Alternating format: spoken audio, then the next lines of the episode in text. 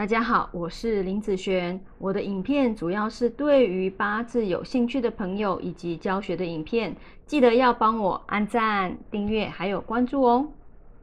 好，那接下来我们来分享这一集啊。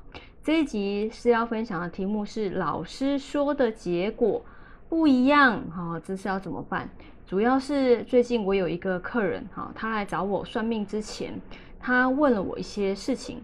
他刚开始啊来找我的时候，他就先问说：“老师，我是用，呃，应该说老师你是用什么样的方式帮人家看八字啊？”我看到这句话，我就觉得很奇怪，为什么开头就这样子问呢？然后他后面他就讲说，其实他之前跟其他的老师算过，他说那个老师是用旺衰法，然后另外一个老师是用格局法。然后他们两个说他的命盘，他觉得是完全相反的部分，两个结果都不一样。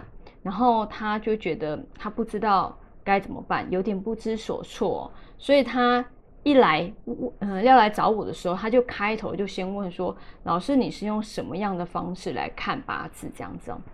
那我是跟他讲说，其实你知道，在术数里面，好命学里面。不管是八字、紫微、面相，好，或者是手相这些，其实他们都有各门各派。等于说，假设一个面相好了，它可能就有分好几个派别。好，八字也是一样，它有分好几个派别。那不同的派别，你把它想象成它的数学的运算公式是不一样的，对不对？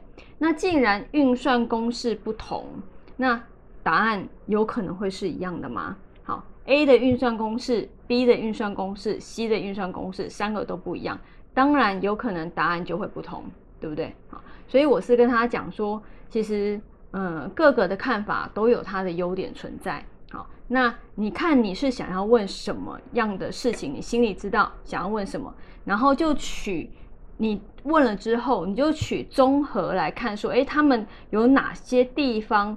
讲的是差不多一样的，好，那你就取那个部分来去用就可以了啦。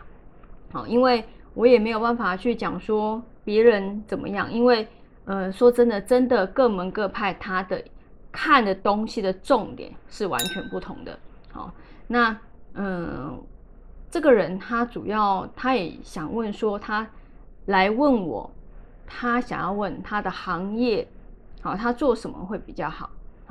那我是觉得，其实如果你要找你要做什么行业，不要这样子找，不要用八字来说找行业的部分，而是说你要看你的运势是走到什么样的运势。譬如说，如果你的好财运方面是不错的时候，诶，那你可不可以就去从事有关于像业务啦、会计啦，好这方面的事情？好，一切就是以运势的部分来去看你所要做的事情。好，譬如说，我们举个例子好了，嗯，在行业里面，嗯，我举个电子业，好，电子零件好了。那电子零件这个行业，它是不是就属金嘛？好，零件的部分大部分是属于金属，属金。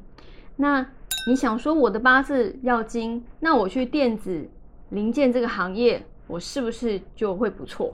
好，其实不能这样看。你看哦，一个公司里面，它有分很多的部门，有会计部门，有业务部门，对不对？然后有行销部门，好，可能还有呃主管的部门、理财的部门，好，还有什么嗯控管，叫什么控管？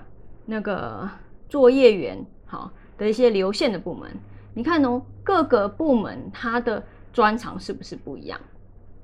如果你在看你自己需要什么五行而搭配这个行业的时候，你不是说我要进入这个行业就主金就都好。你看哦，你如果走到了会计、管账的好这方面，那你如果你的财这方面不是很 OK 的时候，你其实管账会管得乱七八糟。这个就不适合你，而是说你是做什么样的职业？那如果一个人的财运不错，你的职业通常可以去做什么选择？譬如说我刚刚前面讲业务，对不对？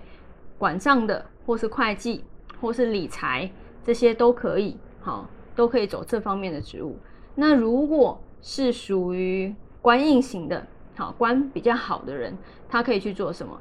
他可以去做像管理职这样，譬如说主管好的管理职，或者是一些行政内勤人员，好，那这些也算是不错。所以主要是看他，嗯，哪一个运程比较好，再搭配他所做的这个职务来说，会比较好，好，会比较好。而不是这个行业别是什么五行，然后直接看用神的部分，我我是不会这样子去看。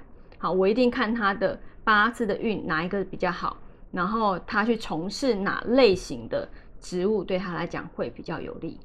好，好，那我们以上这个影片就分享到这边，下次见喽，拜拜。